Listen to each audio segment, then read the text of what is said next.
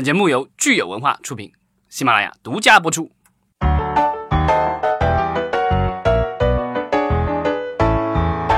欢迎收听新一期的影视观察，我是老张。我是大米，我是石溪。嗯、今天我们聊我们的一个老朋友，对，到年底了，我们一定要问候问候老朋友啊。奈飞雷豪。我们其实策划的时候在想说，哎，我们这次到底聊奈飞还是聊金球奖哈？然后最后说还是聊新片立项。对，最后是奈飞胜出，完美胜出。我们还是聊聊奈飞。其实我觉得这个就是因为流媒体的兴起，以及传统院线的，也不说没落吧，是没有变得没有那么重要吧。是。然后这最近的这条新闻说的是这个，就是如果大家喜欢看美剧，尤其是情景喜喜剧的话，那经常看的那个就是那这其实也是十几年前的美剧了。对，就是《老友记》（Friends）。然后这个剧的话，之前一直是在奈飞上是在独家的可以看。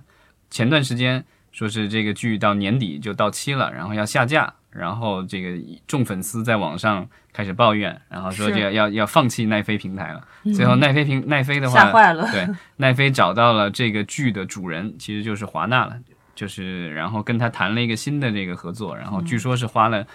花的代价是一亿美元一年，然后续了。哇塞！就这个新闻出来之后，我是觉得挺莫名的哈，因为我觉得我不知道，居然《老友记》现在还居然还能有那么多的。观众是想要在流媒体平台上一遍一遍看这个剧啊，虽然说这个剧的确很经典，但是我是真没有想到，在当下像奈飞、亚马逊、呼噜上有那么多无穷无尽的这个美剧，居然《老友记》还能是就是下架会引起这么多人的反应。我想他的这种情怀经典，就跟我们八七版的那个。八四版、八七版，忘了那个《西游记》是一样的，但是但是区别在于，就是它比新剧还值钱。现在的我们的国内的老剧的话，有很多人播，是因为。首先是有人看，另外一个是特别便宜。对，没错。而且就是，即便说，呃，我们认认可我们的老剧很经典，但是你真的会花那么多时间用一遍一遍去去看吗？我觉得也未必吧。尤其是在视频平台上，可能很少有人会专门搜经典老剧去看。所以就是这个新闻出来之后，我觉得也是让我觉得非常惊讶哈。奈飞居然花一亿美元一年，一年的对这个很重要，就是为了让老友记能够在。奈飞上在持续，对，然后因为华纳之之前我们也聊过，华纳收就是被 AT&T 收购了以后，然后会自己上线自己的这个流媒体平台，对，所以据说呢，到二零二零年的时候，华纳的这个平台新的平台上也可能会上这个老友记。那到时候的话，就会两种情况，一个是说，呃，就是奈飞和华纳的新平台同时就是两家都是非独家，然后都都上线。或者还有一种情况就是奈飞这边得下架，然后就是在华纳上播映了。是，反正我看到很多老友记的铁杆粉丝，就是在社交媒体上就是说，哎，如果老友记不在奈飞上了，那我没有理由再为奈飞付费了。我觉得这种可能是有点极端的说法啊，但是它的确体现了奈飞目前面临的一个危机，就是版权的问题，因为它上面其实。嗯，我们之前也聊过，他的大部分人其实是不看他自己的剧，就是在奈飞上去看其他的这些公司的版权剧的。对，没错。我们看起来好像国内大家很关注奈飞自制啊什么的，但其实奈飞自制在呃奈飞的受众里面，其实也还是一个很小的部分。对，其实就是在那个奈飞的平台上的话，它的这个所有的节目，不管是电影还是电视剧的话，它有就有标签，一个是这个所谓的奈飞原创 （Netflix Original）。然后另外一个就是它的版权剧上面没有任何的特别的标签，那就是呃之前好像有有这个研究统计，说是其实，在啊奈飞的平台上的话，呃我忘了是不是这个数字是不是准确啊，百分之四十左右的人是从来就不看。就是他们的这个所谓的自制剧的，嗯，就是原创的这些奈飞原创的这个，就 original 那个标签的那个，对。哎，其实我觉得这边有一个词，我觉得可以跟大家去澄清一下，就是我们刚才一直又说原创，然后又说自制，到底什么是平台的原创和平台自制呢？因为我们其实看国内的平台，他们也经常说啊，平台自制，比如说腾讯自制、爱奇艺自制，对吧？那到底什么是所谓的原创？什么是自制？什么是独家？我觉得这个其实对于很很多观众来说，可能是很模糊的一个概念。来，老张科普一下。呃，我觉得不管是在奈飞还是在国内的平台上的话，基本上说自己是原创的或者自制的这个，基本上我觉得它背后就是对对观众来说最最直接的体现就是这是一个独家的就是说，基本上，比如说我是奈飞原创，或者是我是这个爱奇艺原创的这个自制的这个东西的话，基本上我要看到这个剧或者是电影，只能够去这个平台上看，付费去看，或者是免费的都有可能啊。奈飞当然就就全部都是付费，但国内的话有免费可以看到的。但是就是说，独家这个是肯定的。呃，奈飞的这个原创和自制跟国内的就是不同平台的这个原创和自制的一个区别在于，奈飞是一个全球性的平台，所以它在各个市场有一两百个国家都有，所以它打上这个所谓的原创标签的话，它有可能很有可能，比如说是它在某些特定区域它是这个原创的，比如说之前咱们国内其实有电影是卖给了奈飞，然后是把中国以外的所有的这个权利都卖给了奈飞，那这个奈飞的话，它其实在中国以外上线，它也打上奈飞原创，但这个东西其实是它在这些区域内是独家的而已，它并没有参与这个前期的制作和什么之类的。对，所以它英文其实叫 original 这个词，但是它其实翻译过来，你并不能说很多个版本。对，它并不是就是我们说的自制，它有的其实也是买的版权，只不过就是它是独家版权而已。对，然后包括之前那个就是有几部电影，比如说派拉蒙的有有几个电影，还有华纳的电影，他们因为就是本来是呃就是院线电影立项，然后拍摄制作完成了，最后觉得前景不大好。然后又对，比如说毛克利，我们之前说的毛克利，对吧？就是这样的。然后包括之前那个章子怡主演的那部叫什么《克罗佛悖论》，对。然后他们也是是已经制作好了，然后最后就是觉得不理想，然后不想花钱去院线宣传。发行，然后最后就给了奈飞。那奈飞花了大价钱，几千万美元买下来以后，最后就是贴上标签，就是奈飞原创。虽然这个东西就是已经是整个人家都打包好了，你只要是拿过来，这个就是拆开即用的，对吧？嗯。所以就回到之前我们在聊的，就是有数据其实显示这些奈飞的独家或者原创。在它平台上，可能呃，这个点击量并不是说我们想象的那么高。大多数人可能还是会看一些就是传统的呃影视公司做的这样的，或者说它里边对有很大一部分的受众是完全不看这个的，就是看别家的。就老张刚才说的，那么如果有一天奈飞它失去了非 original 的这些别家的剧的话，它它可能版权剧了，对版权剧，它就要面临一个非常大的用户流失的问题，因为这些人是。就一点儿都不看它的 original 的内容的，对。这也为是这也是为什么就是呃，当奈飞刚刚开始做这个就是流媒体的时候，当时我还在读书，然后呃有一个教授就说，像奈飞这样的公司就是之后会被淘汰，因为他的逻辑是说，呃，因为他只是做了一个中间人的角色。所有的产品都不是自己生产的。那当然，当有一天这个这些大的电影公司、电视剧制作公司了了解到说自己的这个内容在线上那么值钱的话，那他肯定会想要自己做，然后就是把中间商给砍掉。嗯，然后迪士尼嘛，这是很典型的。迪士尼和华纳现在要做的这个就是事情。但是我觉得奈飞的话，应该是特别早的意识到这种潜在的危机，所以从一四年开始，就是从纸牌屋开始。它有这个自制剧，后来也有自制电影，还有自制的综艺节目，各种的自制的这个原创的东西就已经开始在产生了。虽然目前来说，好像它的原创内容在它的这个整个平台的。呃，整个播放里面的话，不是占大多数，但是我觉得就是这些年来，它从零到现在，这个可能有百分之几十的一个占比，我觉得是已经已经是在朝正确的方向在走了。就是它有几个口碑剧，大家其实都是耳熟能详啊，比如当然说《纸牌屋》，当然是后来包括。怪奇物语啊，包括毒枭啊，这些就是可能是在在全球范围内都是让大家对奈飞原创这个品牌有一定的认知。包括他现在也开始做网大，就网络电，他投资的只在奈飞上播的电影。嗯，包括今年大家都很热门的知道的一部《罗马》，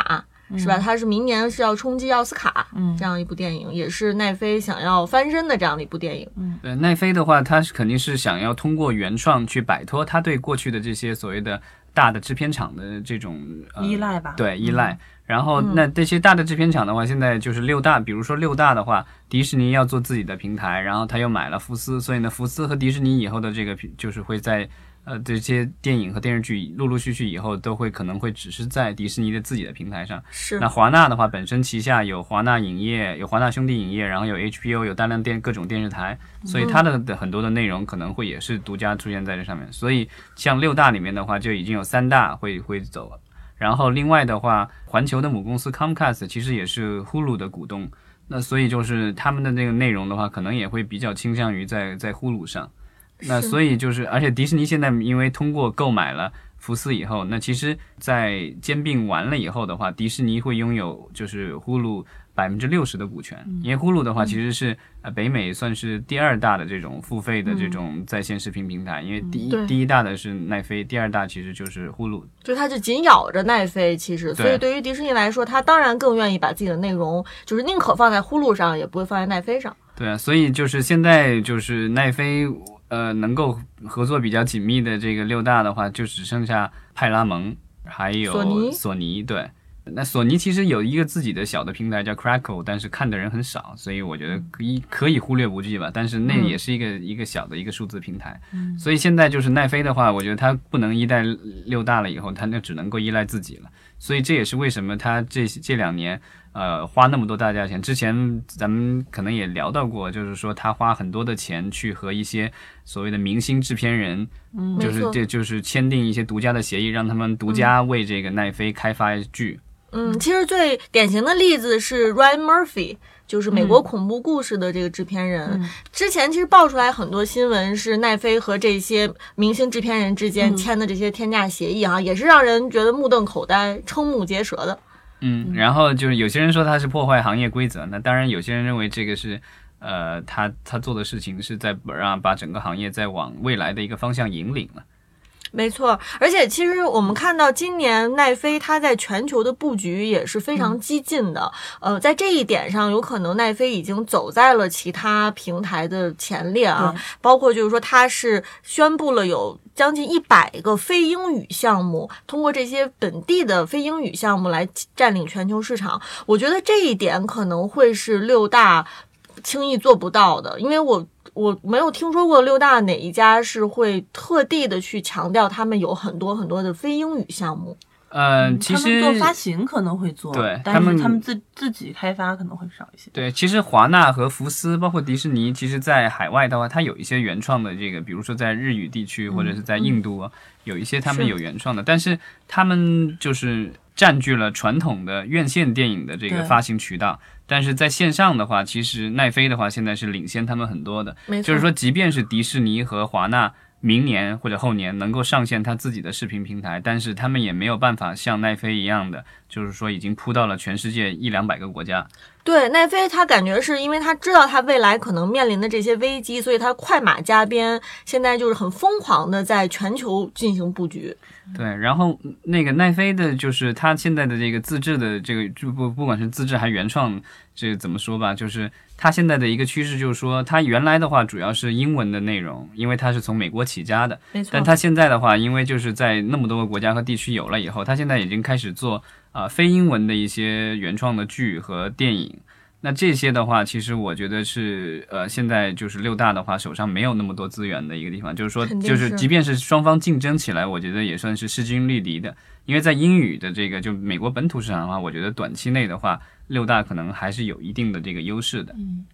对我看到，其实对于奈飞的报道，他们发言人出来是说的非常冠冕堂皇，就是他们认为在未来可能全球最顶尖的。呃，电视剧内容里面至少应该有百分之五十是非英语内容，那它可能就来自于欧洲或者说亚洲，对吧？很多国家，包括包括南美的很多国家，他们他们会把一些小国都囊括进去，像这个芬兰呀、波兰呀，然后像亚洲，我们知道它这个什么马来西亚的剧，然后今年一下就感觉就是全部都涌现出来了。泰剧，呃，泰对。泰这个语的剧，其这个其实也是呃，我觉得跟大数据也有关系。嗯，因为好像呃，据说是因为奈飞的话，它就是它尝试性的呃购买了一些就是所谓的呃非英文的这个剧集，比如说今年那个是丹麦的吧，那个叫 The Rain，那个就是一个科幻的剧集。然后那个剧集的话，其实是讲丹麦语的。然后，但是后来他们发现，这个在全世界各地，甚至因为北美的话，传统意义上来说，影视剧的话，只要不是讲英文的，基本上没人无人问津的。但是它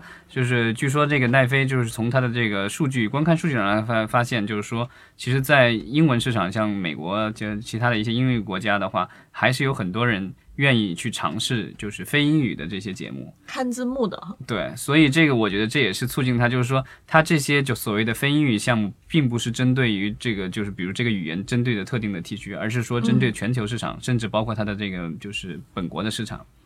没错，我觉得，因为我们以前经常就是说美国人是不愿意看字幕的，但是我觉得奈飞他用他的这个技术，可能告诉我们，我们以前的有一些传统的认知，可能并不一定是对的。嗯，对，而且我觉得不管怎么说吧，虽然说它是有很强的商业目的，但是如果说它能把一些小语种国家的这个内容能够推广到全球，我觉得无论如何，其实是一件很了不起的事情。对，嗯，然后它其实就是形成了一个就是超级无敌大的一个就是等于是视频市场嘛，就是说，对。呃，它的比如说它尽量做到的是全球范围内，它一一两百个这个国家的这个网站内容基本上一样，然后这个你具体想要看什么样的语言，怎么看，那就是由由市场自己来决定了。没错，那其实我能想到的就是说，奈飞它这么激进的在全球扩张的话，可能势必要面临的有一些国家的政府，他们会给奈飞这个限制哈，不能让它太野蛮的对去，扩之。前咱们聊过一次，就是说那个法国对它有限制，比如说在院线上的节目的话，好像三年内不能够上这个在线平台，然后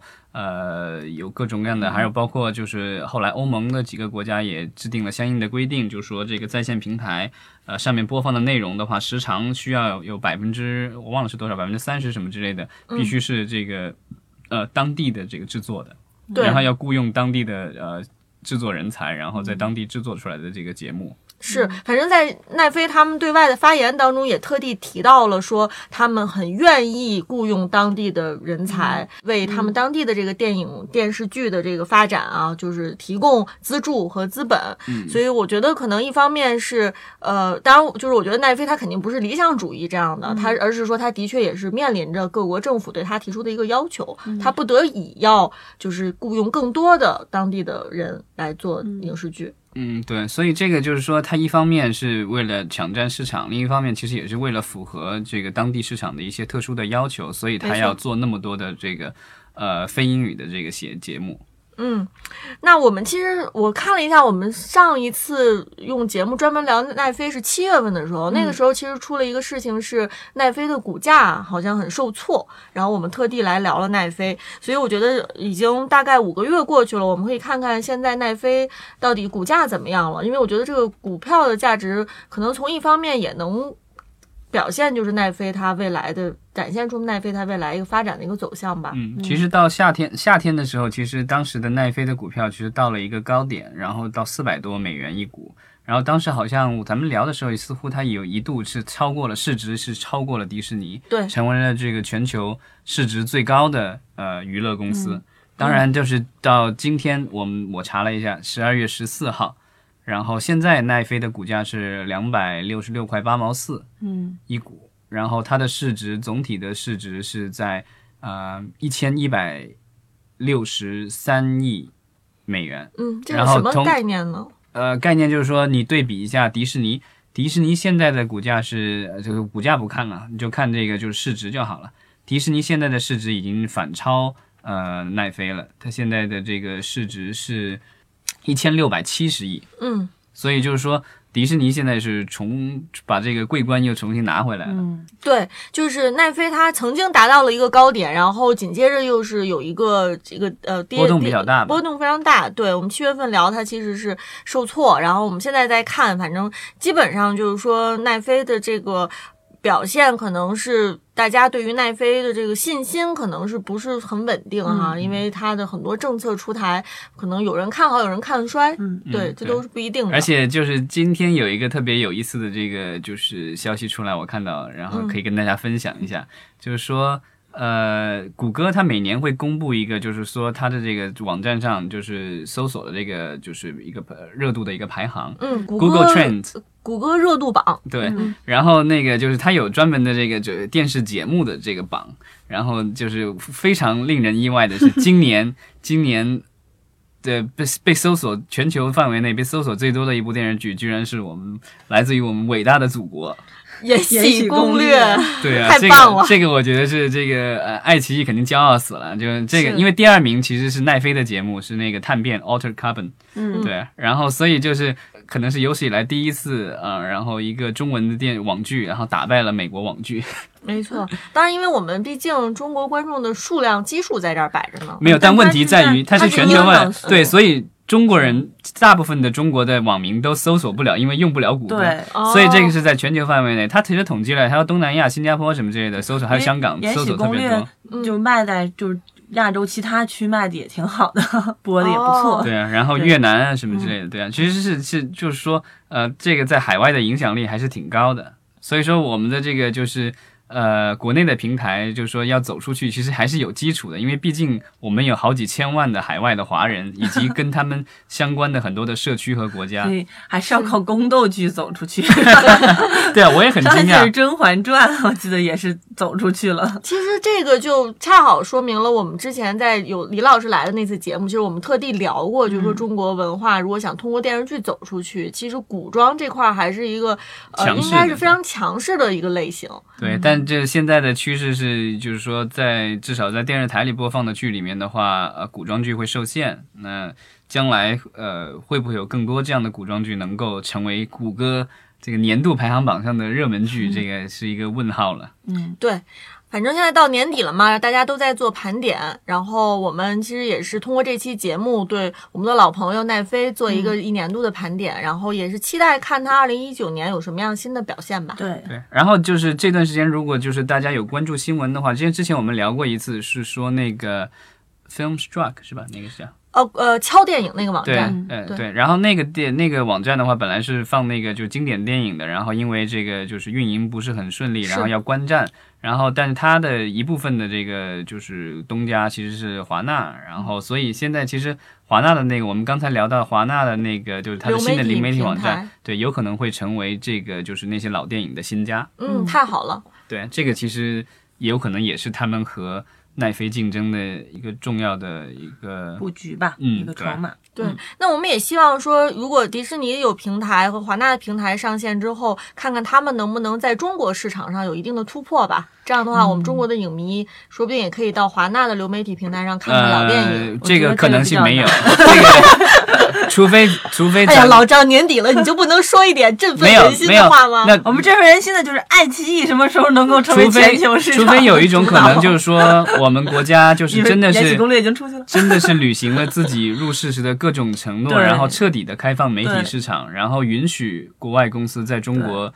独立呃注册成立这种所谓的影视或者或者是这种流媒体公司，不然的话，因为首先你牌不能。照问题。没有，你首先连这个公司都注册不下来，其次是你拿不到牌照，嗯。所以基本上我觉得就短期内我觉得遥遥无期。那当然，这个现在的这个贸易战这个打的震撼，对吧？嗯。现在还在谈，那最终，但我觉得这是一个小，相对于什么汽车啊，其他的高科技，算是一个小市场。我不觉得它是一个会被提上这个是才提到一那么大的高度的一个东西来谈的。嗯，而且而且我觉得就是其实虽然内容上我们可能现在比国外的这些流媒体平台还差一点，可能投入上没那么高，嗯制作没有那么精良，但是从这个普及人数啊、普及这个市场占有率来说，我觉得咱们一点都不输的。没错。对，市场很大，希望大家努力。好的。好的，嗯，谢谢大家。